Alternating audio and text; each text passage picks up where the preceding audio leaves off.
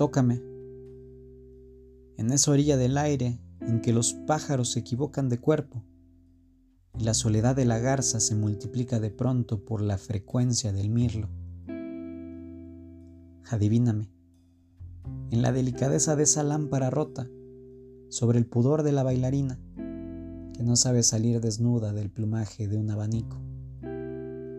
Y búscame en esa mancha de tinta, donde la gota caída al papel, desde una pluma invisible, paralizó la generosidad de la estrofa, que nadie quiso más tarde leer ni copiar con las mismas palabras. Perdóname en la resignación de las sillas que devoran pausadamente a sus propietarias. Y quiéreme en la fidelidad del espejo que no se decide a contar lo que pensó de la mariposa disecada en un almanaque de 1890.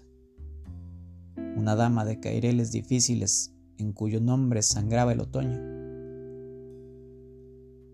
Pero escúchame, sobre todo, en esos campanarios ruidosos de las iglesias donde el crepúsculo estampa todas las tardes el vuelo de una lechuza tenaz contra las vidrieras del Ángelus y déjame caer entre las sortijas que ruedan de los dedos demasiado sutiles hasta las teclas de los clavicordios cada vez que una mano desnuda descompone los pliegues de una gaviota en el aire.